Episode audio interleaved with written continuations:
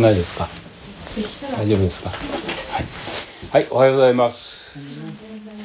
えー、1ヶ月ぶりのね行動礼拝ですけれども大雪でしたね朝ね、えー、3時ぐらいまではそうでもなかったんですけどもね、えー、その頃から降り始めてますねこの雪はね、えー、朝起きて雪かきをし出る時また雪かきをしなければならないほど雪が降ってたということで、えー、こんな風に雪を降らないことは願うんですけどもね。そうはいきません。ね、1時間2時間したら世の中の状況が一変するほどということをですね私たちは体験毎日体験してんじゃないでしょうか。平和を願います。ね。能登、の地震。ねまさか1日にあんなことが起こるなんて誰も持ってもいなかったね。しかしね一瞬のうちにああいうことが起こってしまう、えー、なんていうことでしょうかね。戦争もやまない。私たちは平和を願うんですけどもねそうはいかない。何を意味してんでしょうかね。全ては神の御手の中にあるということです。私たちがどうあがこうとですね御手のうちにあって私たちはそれにねえー、中で御心を求めるしかないということなんでしょうか。ね嫌ですね、えー、その心境に対するということがすごく難しいのも分かりますけどもね。しかし全ての営みは神の御手のうちにあるということですね。生活与奪の剣は神の御手のうちにあるということで、えー、私たちはその中であがきうめいているかもしれませんけれども全て御心がなされているということではないでしょうか。えー、創世記の37章の1節から4節もちょっと読んでみたいと思います。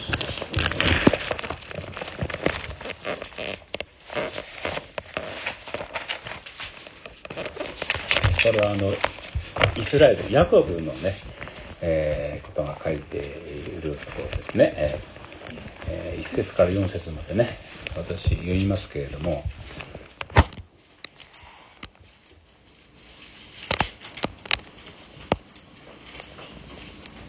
はい30何章1節から2節ですね、えーヤコブは父が一時滞在していた地、カナンの地に住んでいた。これはヤコブの歴史である。ね、ヤコブの歴史なんです。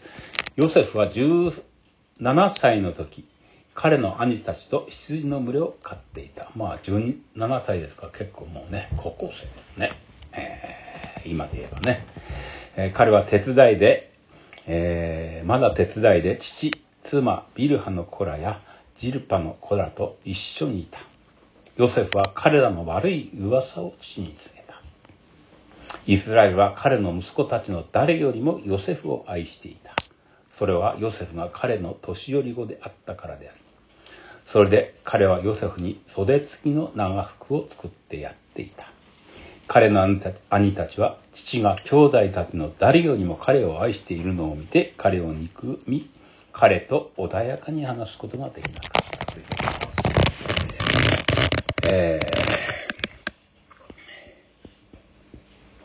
ー、なぜこんなことがね、読んだかと言いますとね、えー、まあ今読んだところにですね、ヨセフはね、彼らの兄たちの悪い噂を父に告げたということですね。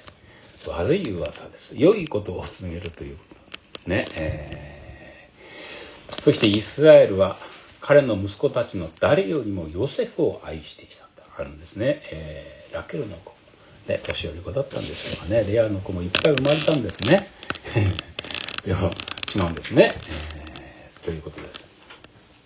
ね、えー、彼のあの兄たちはね、彼と穏やかに話すことができなかった。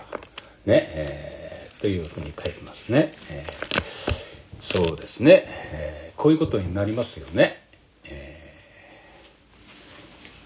悪い噂を告げるのは人好きですね。良いことを告げることは少ないんですけども、悪いことはもうあっという間に広がるぐらいですね。好きですね。本当かどうかわかりません。ね、えー、そうですね。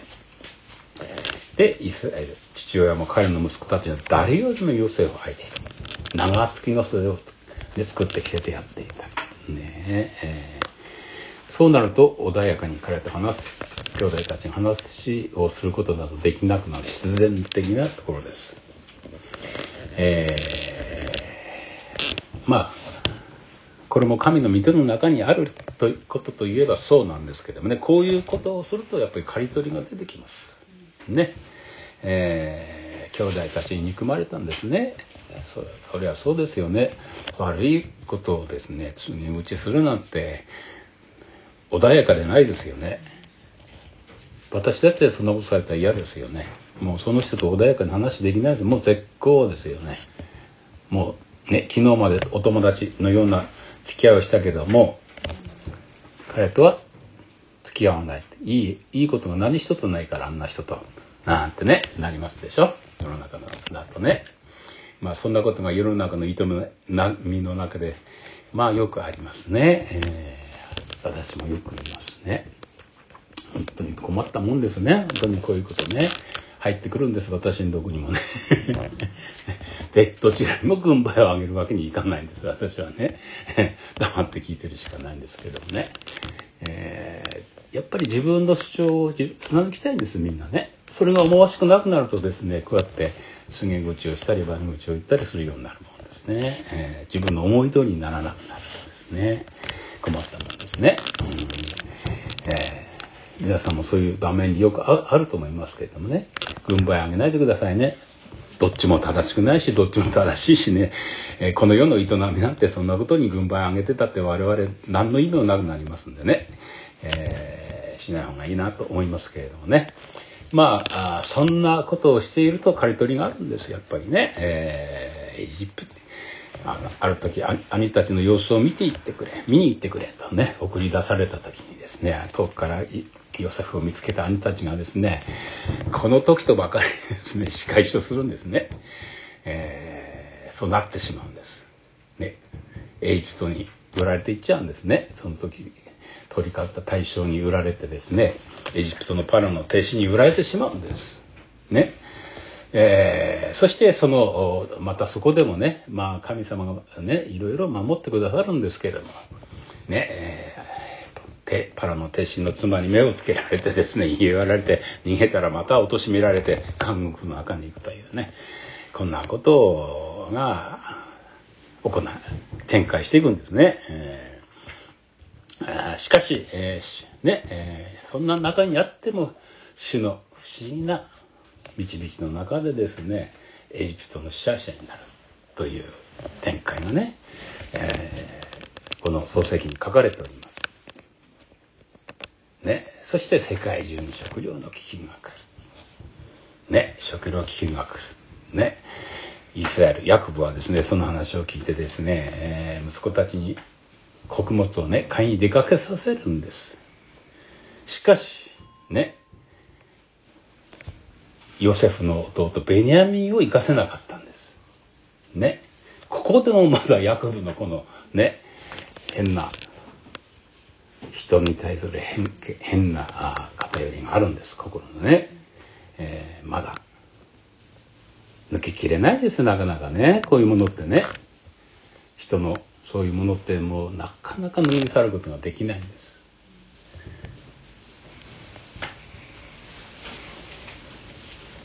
ヤクブはですね穀物を買ってきた息子たちからですね不思議な話を聞くんです。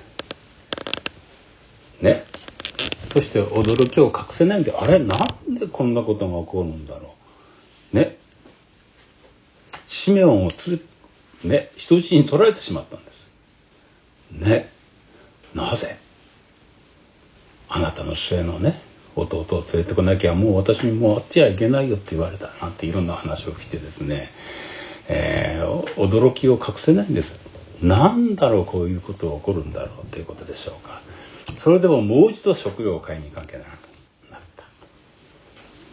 た。ね。兄たちはですね、末の弟を連れて行かなきゃあの人の前に立つことはできないんですって言われてんです。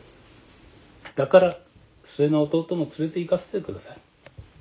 のですね。冗談ではない。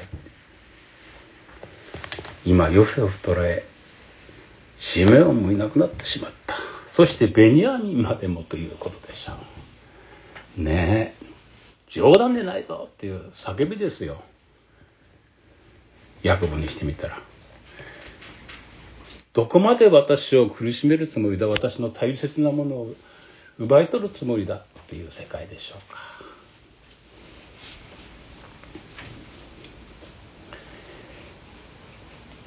もう怒り浸透ですよね。漱石見るとそのようなことが書いてます。どうなってんだろうということでしょうか。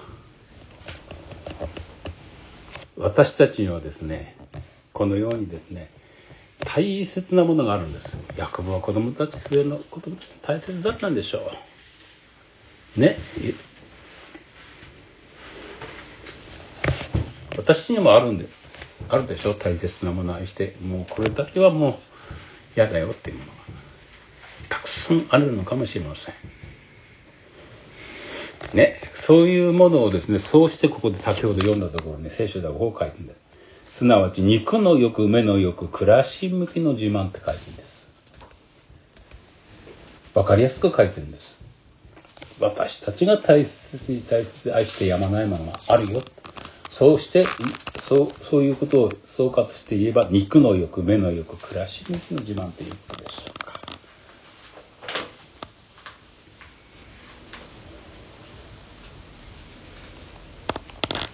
うか。なぜ、ね、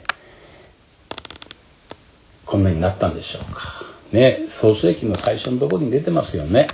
自分の考えでやろう。自分の知恵でできる。神のようになれるという誘惑にそそのかされてですねすっかりその気になってね乗っかってしまった頃から始まったんです。私の考えでできる。神のようになり自分の考えで自分の知恵で生きるようになる。罪ですこれがね。その結果どうなったかというと神の祝福から切り離されて命から離されてもう額に汗をして労苦をして糧を得なきゃならなくなったというのが私たち人類の歴史です。そこから今言ったように肉の欲目の欲暮らしの自慢が始まったんです。人より多く稼いで知恵を使って先んじて今もそうですよね。そして多く集めようぜっていう世界です。今の日本のもうそうですよね。政治が劣化してるって皆さん言ってますけどもね。困ったもんですね。何千万も脱税したら私たちすぐ捕まってしまいますよ。所得申告だったらね。あの人たちはただね間違ってました。記帳し直しますって済むんですかね。面白い世界ですねあのね。我々間違ってましたじゃあ済まないですよね。そうでしょう。っていう世の中の巷のお話を聞いてます、えー、本当にね、えー、嫌になりますけどもそういう世界なんです。今世界中でも争いが起きています。まさしくね多く自分を取ろうとしてるだけです。国は国にそうしてるだけです。知恵を使って、えー、その知自保が危うくなるとですね力のあるものはその危うくするものを潰しにかかる世界です。それがそうになってるんです。こうそんなに構図は難しくないんです。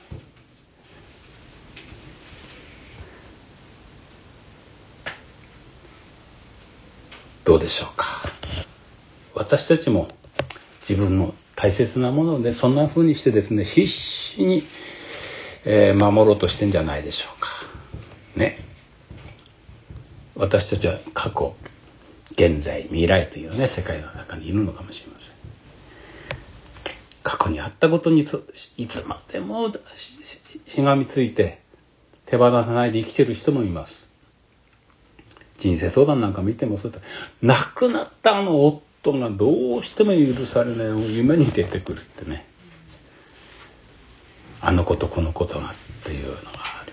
あの時あの人にあの職場の上司どうしても許されない感情がうずうずしてくる。もういないんですその人はね。っていうのもあります。子供のこと。ね。自分の核の栄誉、栄光、輝く立場にしがみついて離れられない人もいます。あの時私はこうだった、ああだった、こうだったというもので生きてる人もいます。これから先起こること分かりません。ね、今言ったようにですね、昨日まで雪なんて全然なかったんです。私の町内も。パートナーシップも行われてね、スカーッとしてたんです。また雪が3時頃から山のようになるんですね。まだ3時ですか12時間経ってないですよ。一変しちゃうんですよ、世の中。でも、そういうことをいっぱい心配して、どうしよう、どうしよう、どうなるんだろう。ね。だから何かをしなきゃならないせっせせっせと蓄えるのかもしれない。ね。そんなこともあります。この間医療保険の話をしました。入ってますか？入ってます。入ってます？ああ、皆さん入ってるんですね、やっぱりね。はい。そうですね。なんで入るんですかって何かにあったと支えになる。しかしねうちの日本の国はすごくよくできててどんなにかかっても10万しかかからないんです。どんなに高い医療費がかかってもわかります？せいぜい10万か20万用意しておけば間に合うんです何があってもそのために高い掛け金を永遠かけ続けてるんです。私も掛け金を取り返してないです。何にも。貯金してた方がよほど怒ったんじゃないかっていう世界になってるんですね。でも、保険会社の不安を煽る宣伝によってですね、まんまと引っかかってるんではないでしょうかと保険会社の人に怒られるけどもね。本当にそうなんですよ。そして、あの所得によってもっと低くなりますからね。7万、8万で済む話なんです。そして高額医療保険制度なんていう制度があってですね、えー、それ以上超えたらまた補填してくれるようなね、仕組みになってるんです。こんな国あんまりないですよ。でも、不安をあり、煽り立て、未来の不安をあり、煽り立てられてですね、心配してそういうことをしてるんです。なんて、よっから保険会社の人に怒られますけどもね、未来の不安があるんですね。握りしめてるんです、そうやって。して今持っているものだって手放しない国もいっぱいあるんです。そして守って生きていく。こんなものでですね、えー、ごちゃごちゃになってんじゃないでしょうか。現在、過去、未来の大切なもの、心配のことが。え、ゴミ屋敷のようになってんじゃないでしょうかね。もう、あれもこれも、あれもこれもで。これを考えてたらですね、生きていけられないです。心配で心配で。明日どうなるかわからない。今どうなるかわからない。今日どうなるかわからないっていうようなことでしょうか。えー、そして、なんとかしてですね、えー、しようとしてるけれども、解決策なんてあるわけがないんです。脇がわからなくなっている。もうこんなにお金持ってて、これ以上何するのさと思ってても、お年寄りがお金を貯めたかなって。どうしてでしょうかね。何千万も詐欺に引っかかるのはね、この先何、何をするんですかね、80ぐらいのお父さんお母さんが。何年生きようとしてるんですかてね。それでもは気がつかないんです。ごちゃごちゃになってるから。心の魂を開けてですね、引き出し、開いてですね、後片付けしなきゃダメなんですよ。ね、それをした時にですね、新しい生き方信仰の生き方が見えてきますこれはクリスチャンでもノンクリスチャンでも同じですよそうしないと握っているものを手放さな手放さない限り新しいものは入ってこないからです。ねゴミ屋敷のテレビなんか見てたらそうですよね。なんでこんなに綺麗なできるのにはこんな暮らしをしてたんだろうねなんて思うんです。でもまた元通りになってたぐらいにするけどもね1ヶ月したら。えー、なかなかねそのことをするということは難しいんです。自分に死ぬということでもあるからですね。自分の考え計画ね。自分の信念とかね生き様というのがあります。気をつけたいですね。あの私たちもですね医療というのがあります。私たちね幸いにね。神の癒しもあります。ね。僕はどちらも素晴らしいことだと思ってますけれども医療というのも神が私たちに知恵を与えて備えてくださったものです。これを適切に使うというのも神の御心からかもしれません。かたくなに私は神様の癒しというものに期待して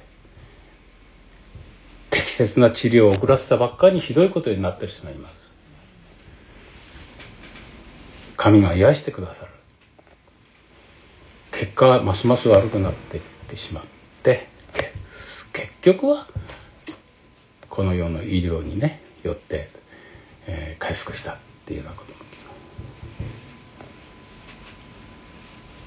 よく考えたらいいと思います。信仰的に見えるかもしれません。神様に信頼して揺るぎないんだこの人の信仰は。本当にそうでしょうか？っていう僕はそうは思わないところがあるんですね。だからこんな話をして菜食主義者ってベジタリアンっていうんでしょうかね。動物を殺すというのはね納得いかないんだ。血を流すということね。いますよね。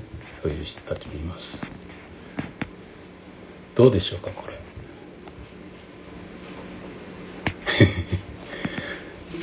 考える余地はないんですこんなことね。聖書を見て書いてるんです。聖書は、ね、新約聖書を見たらペテロがね天井からいろんな獣が降りてきた時にほふって食べなさいっていうこと。ペテロは私は今まで汚れたものを食べたことがあります。主が清めたものをなぜそういうふうに言うのかと言われたじゃないですか。ね。そうなんです。神様がそうし言われたものを私はっていうのはやっぱり違うかなと思うんですね。適切に神様の支配の中で処理そういうことを受け止めていくということが大事なんであると思います。それをかたくなにそうするというのはまたちょっとやっぱ神様のこのお心から外れていくところ自分の信念が神様のそのお心より勝ってるということになるのかもしれませんね、えー、私たちはこういうことを気をつけなきゃならない信念にな信念が神様の御心言葉より優先することがあってはならないからです。ちょっと余談になりましたけどね。さて心のも中のものはですね一度一度吐き出してですね、えー、整理しなきゃならない。ね。ということです。ね。なかなか難しいですね。整理するというのはですね、えーこの間あの「胎児」という映画を見ましたね。2人で2人で見ました。あの夫婦2組の夫婦しか出てこないんです、えー、その内容というとですね、えー、1組の夫婦の方の子供が学校で銃を乱射して何人かを殺して自分も自殺してしまった。そそのこっちの夫婦は加害者の夫婦。こっちは被害者の夫婦。それが対峙して話をする。ただそれだけの映画で。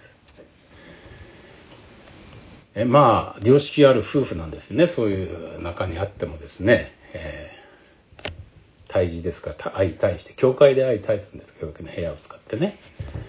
そして、えー、自分のいい気持ちを吐露してするんです。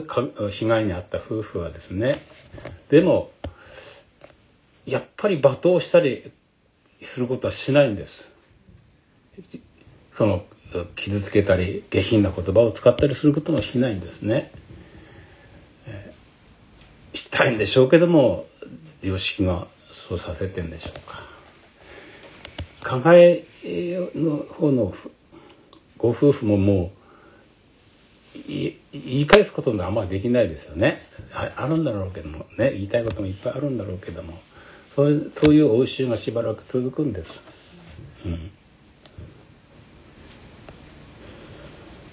でもねそういうオブラードに包んだきれいごとのね体重では心が晴れないんですよどうしても。そうでしょ？全然心の思いと違う言葉が出てきてて包んでんですきれいに。で最後にですねそこが打ち破られるところがあるんです。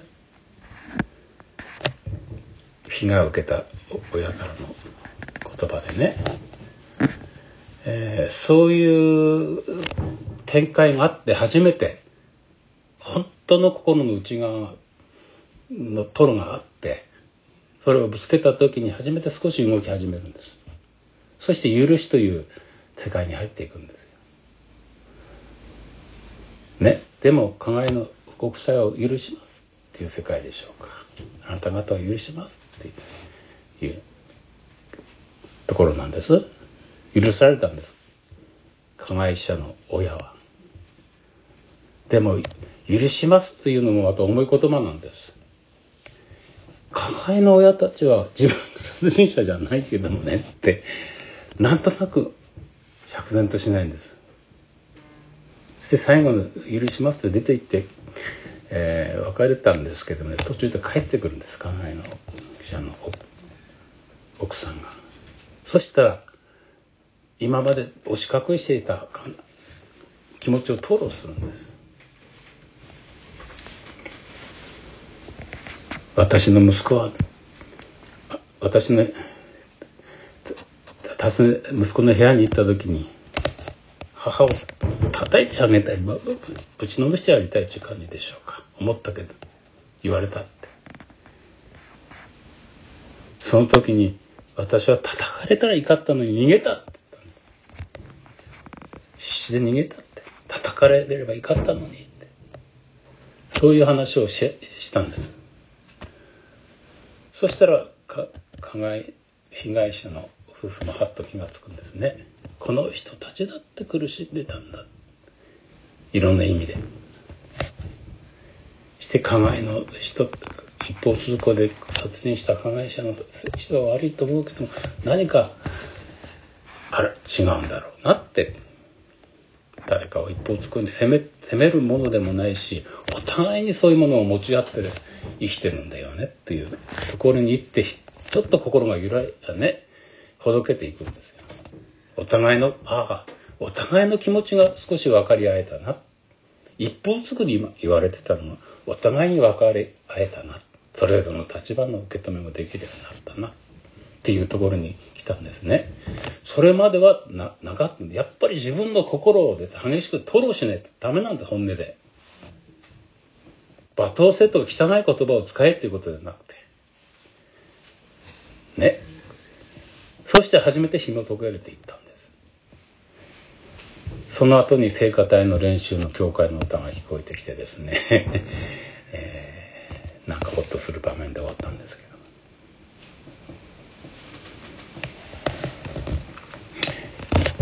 一回ですね、このようにどんなものか知らないけれども、私たちもですね、吐き出さなきゃならないんです。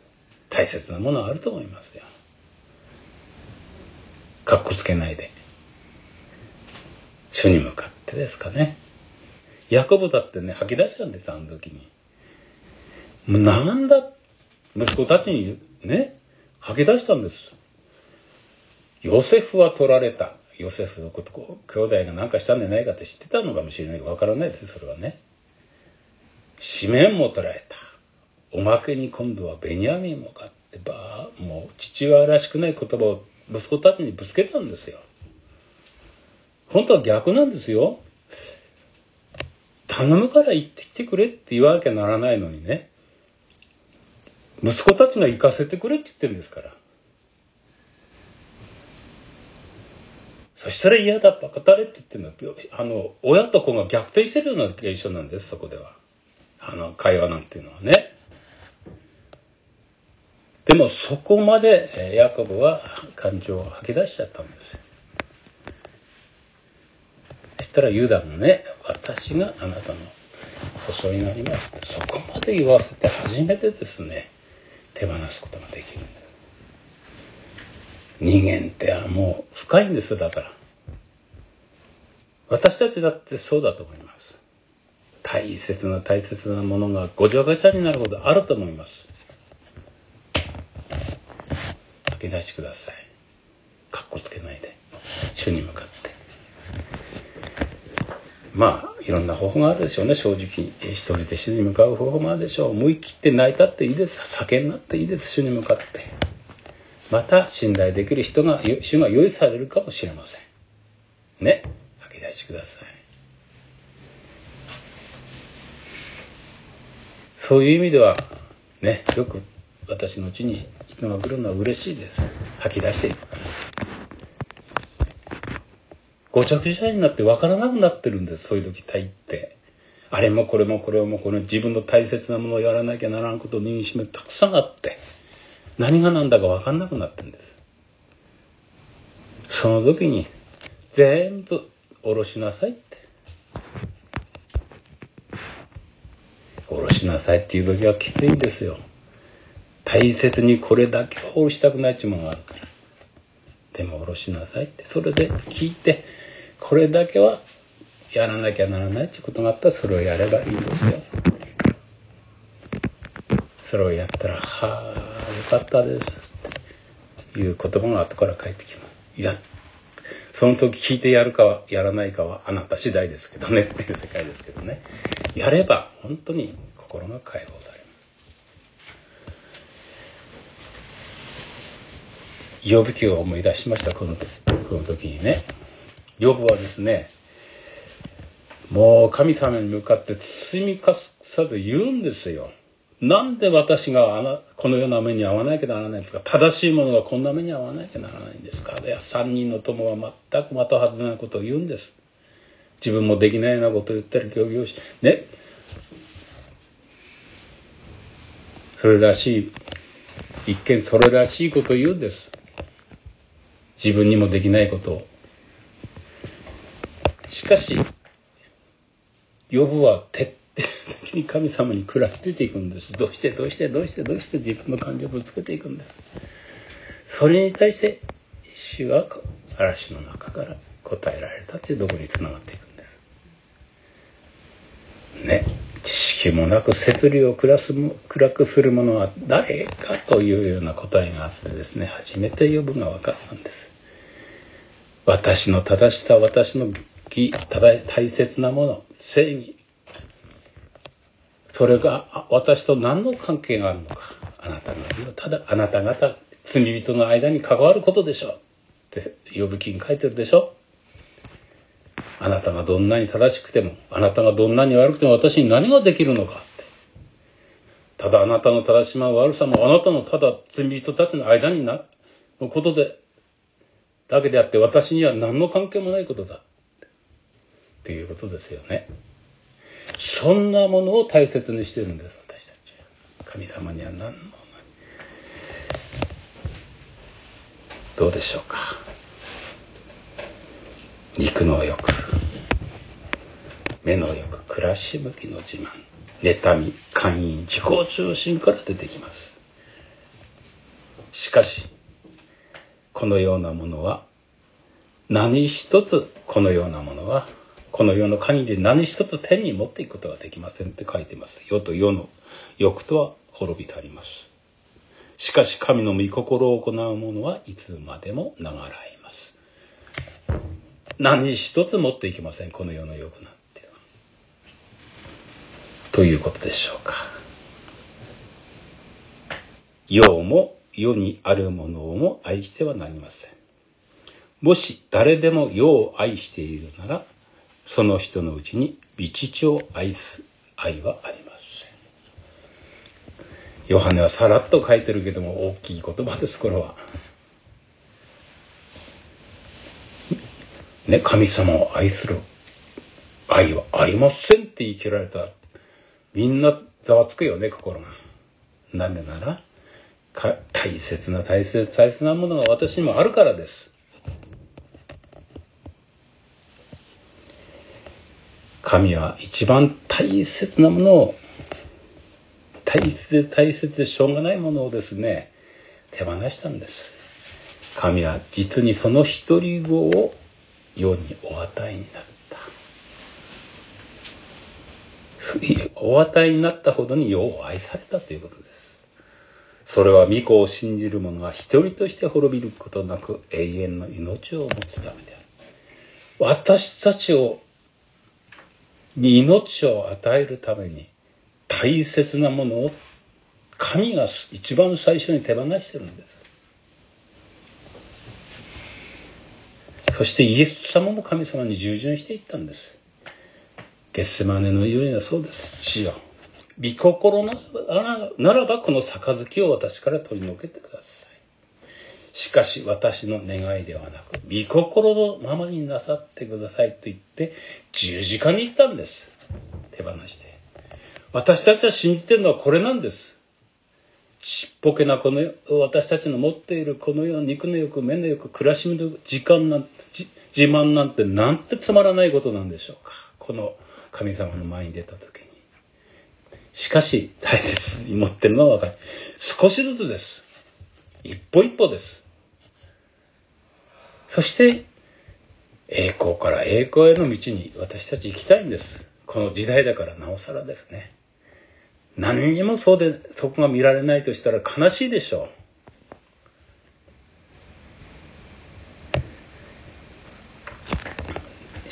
119編ね、苦しみにあった方は私は幸せでした。それによってあな私はあなたの掟を学びましたってあります、私はね。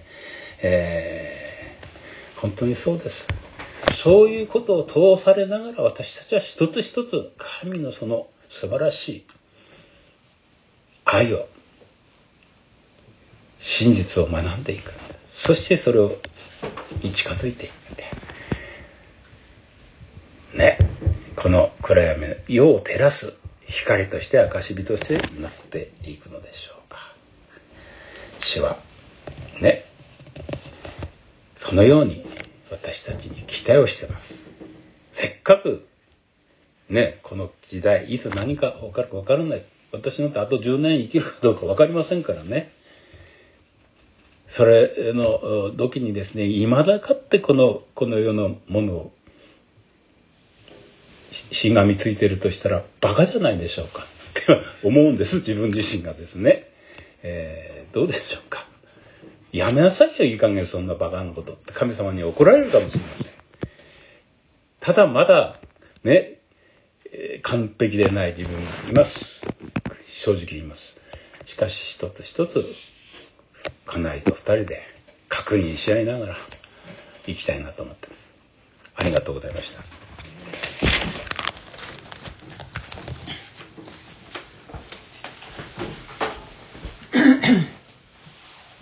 うん、ありがとうございます。えー、まあ今日このところからね、あの、ヤコブのところをあの挟んでお話をしていただいてね、あの、本当に感謝します。まあ、一つのキーワードはトロというかね、えー、自分の思いを、ありだけをやっぱり、えー、ぶつけていくということ。それが実は大切なことであるということですね。あの、ヤコブもそうだったし、ラケルもそうだったし、えー、メッセージで、えー、いただいたように、ヤブヨブもそうだったし、イエス様もそうだったとね。私たちはそのことを本当に、えー、誰でも本当にそうだった。モーセもそうだった。私たちは祈りという中において、もっともっと正直であるべきである。まあ、この教会もね、あの、神の自由とキリスト教会と言いますが、別名は、あの、神の正直、神のね、自由正直教会だとね、あの、言ってるように。